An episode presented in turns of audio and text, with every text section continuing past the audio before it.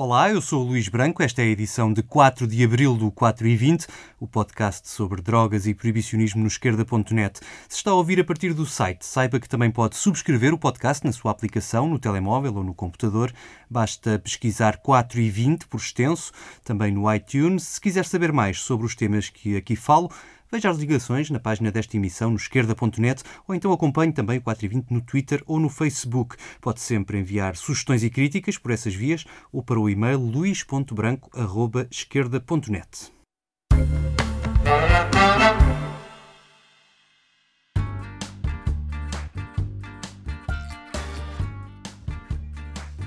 Falta agora um mês e dois dias para a Marcha Global da Marijuana, é 6 de maio em Lisboa, Porto e Braga.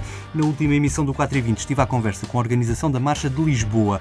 Para hoje temos um olhar sobre a atualidade canábica na Argentina, em Espanha, no México, na África do Sul e também nos Estados Unidos. Vamos às notícias.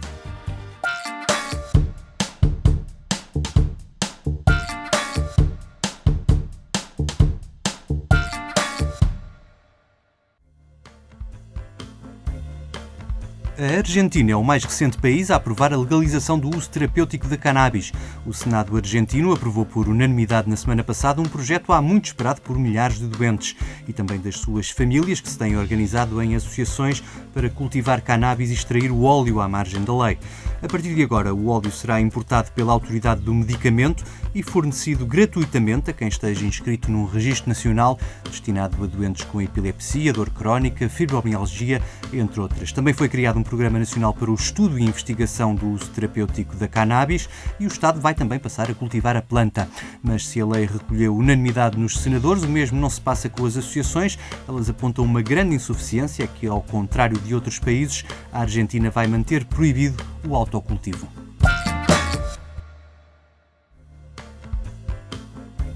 Aqui ao lado, em Espanha, na província da Cantábria, também houve unanimidade no momento da apresentação de uma proposta para regular a prescrição médica da cannabis e o seu cultivo do Podemos ao PP, passando pelo PSOE, os Cidadanos e o Partido Regionalista da Cantábria, todos os líderes políticos do Parlamento Regional juntaram-se para a fotografia no momento da apresentação desta proposta que deve ser discutida já no dia 10. A presença do representante do PP, partido que governa a Espanha e que é contra a legalização, foi apenas meia surpresa, é que o porta-voz do PP da Cantábria assumiu há dois meses que é atualmente um utilizador da cannabis para fins terapêuticos.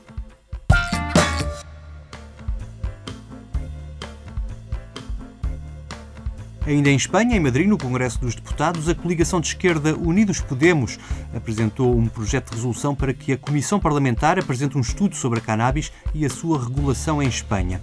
A iniciativa pretende abrir o debate sobre o modelo de regulação a seguir e acabar com a incerteza jurídica que hoje vigora, com os tribunais a terem de interpretar o vazio legal que existe ultimamente em desfavor dos cultivadores e dos clubes sociais. Esta proposta não é a primeira a chegar ao Parlamento Espanhol este ano, já tinham dado entrada iniciativa iniciativas da esquerda republicana catalã para regular o cultivo e o consumo, também do partido Ciudadanos para a regulação do uso terapêutico e uma iniciativa legislativa popular apresentada pela representação canábica Navarra, que está a recolher meio milhão de assinaturas para mudar as leis das drogas.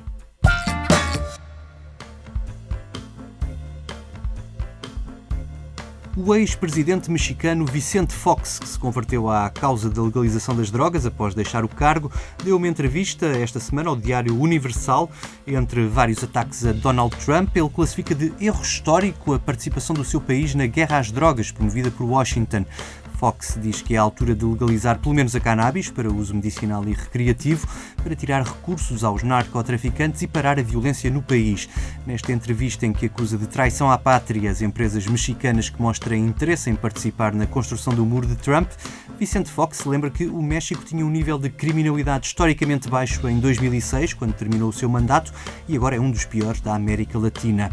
O ex-presidente responsabiliza o seu sucessor, Felipe Calderón, por ter aceito 500 milhões de dólares dos vizinhos do Norte para, e passo a citar, fazer o trabalho sujo de pagar com as vidas dos jovens mexicanos para tentar evitar que a droga chegasse aos Estados Unidos. Fim de citação. Fox diz que é preciso deixar de fazer o jogo dos Estados Unidos, que por um lado aprovam o uso de drogas e por outro lançam a guerra às drogas nos países dos outros.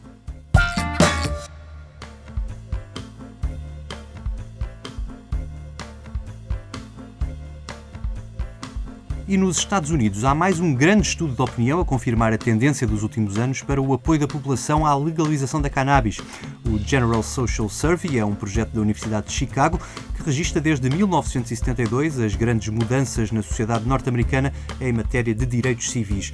O inquérito é feito a cada dois anos e os números agora revelados dizem respeito ao ano passado e batem certo com os principais estudos de opinião já conhecidos. 57% da população apoia a legalização da cannabis. Na fatia mais jovem, até aos 34 anos, esse apoio cresce para dois terços. Só os maiores de 65 anos ainda não estão convencidos. Nesta faixa, o apoio desce para os 42%, ainda assim é o dobro do que era em 2008. Esmiuçando os dados por preferência política, nota-se que o apoio à legalização entre os simpatizantes do Partido Republicano não tem acompanhado o ritmo de crescimento geral, são apenas 40%. Entre os democratas, independentes ou de outros partidos, mais de 60% são pró-legalização.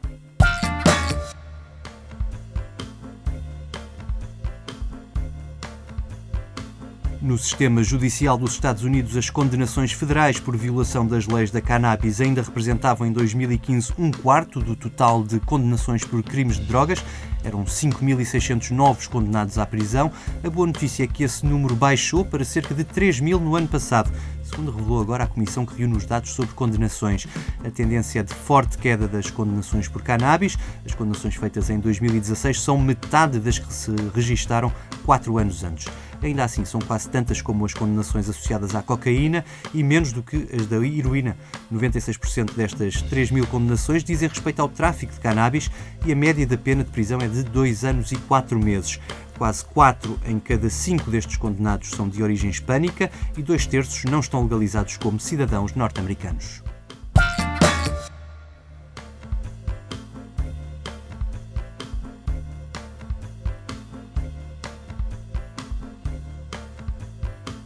A crise mais grave do uso de drogas nos Estados Unidos é sem dúvida a dos opioides prescritos para o combate às dores, que têm semeado a dependência e provocado uma onda de mortes por overdose. Calcula-se que mais de 165 mil pessoas já tenham morrido por causa destas drogas.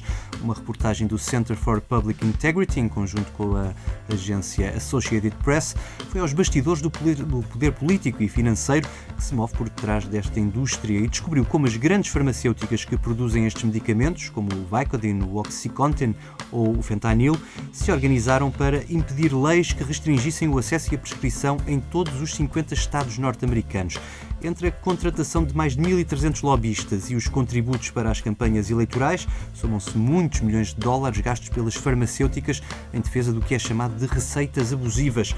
A venda destes medicamentos, uma espécie de parentes sintéticos da morfina e da heroína, quadruplicou nos primeiros 10 anos do século. Só em 2016 foram passadas 227 milhões de receitas de opioides para uso no combate à dor. A Purdue Pharma, que produz o Oxycontin, ganhou no ano passado 2.400 milhões de euros, um lucro fabuloso que já inclui a multa de 600 milhões, paga após um acordo judicial em que os seus executivos admitiram ter enganado o público sobre o risco de dependência deste medicamento.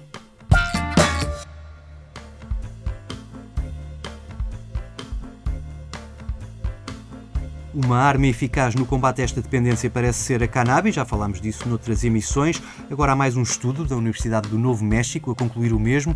Este estudo seguiu dois grupos de pessoas a quem eram prescritos opioides, sendo que um deles também recorria à cannabis medicinal. Ao fim de ano e meio, verificou que neste grupo o uso dos opioides foi reduzido em 31%, enquanto o grupo que não recorria à cannabis viu o seu consumo de opioides aumentar ligeiramente.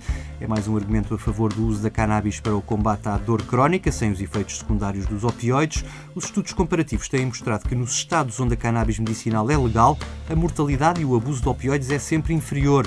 O próximo estado a juntar-se ao mapa da legalização da prescrição médica da cannabis é o da Virgínia Ocidental, com quase 2 milhões de habitantes. O Senado Estadual aprovou a medida na semana passada com o apoio das principais bancadas. Fica agora a faltar a luz verde da Câmara dos Representantes e a assinatura do Governador do Estado.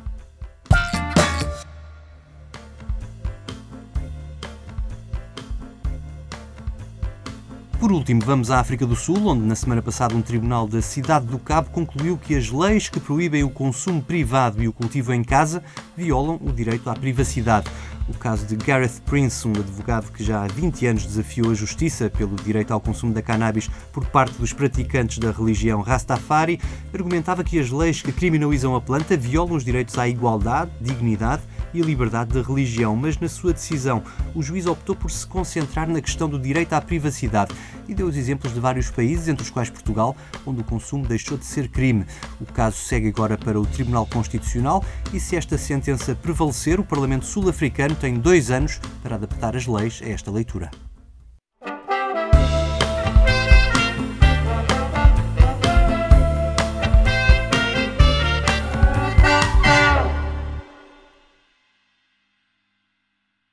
E a escolha musical de hoje celebra o mais recente Nobel da Literatura, que só foi a Estocolmo receber o prémio este sábado à noite.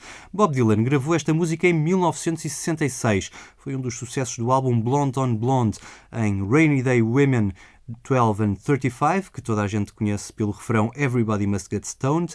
Dylan sempre realçou as referências bíblicas da música, que fala de alguém que é constantemente perseguido e apedrejado. Há quem ouça nesta música uma resposta aos críticos da sua passagem do rock para o folk.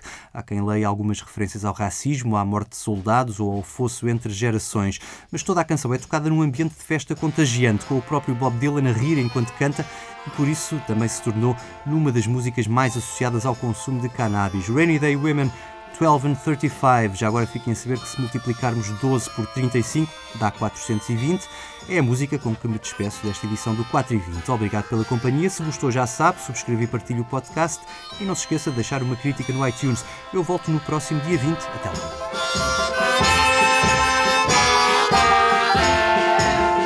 Well,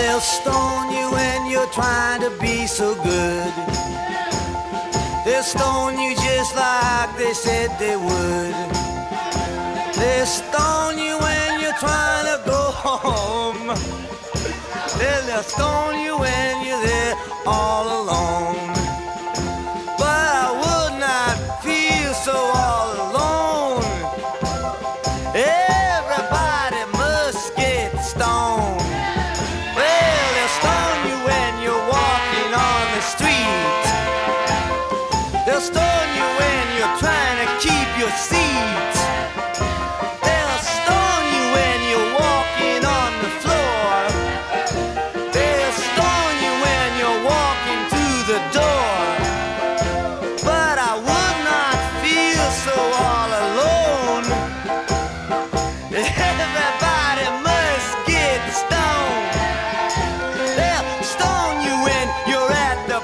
this table.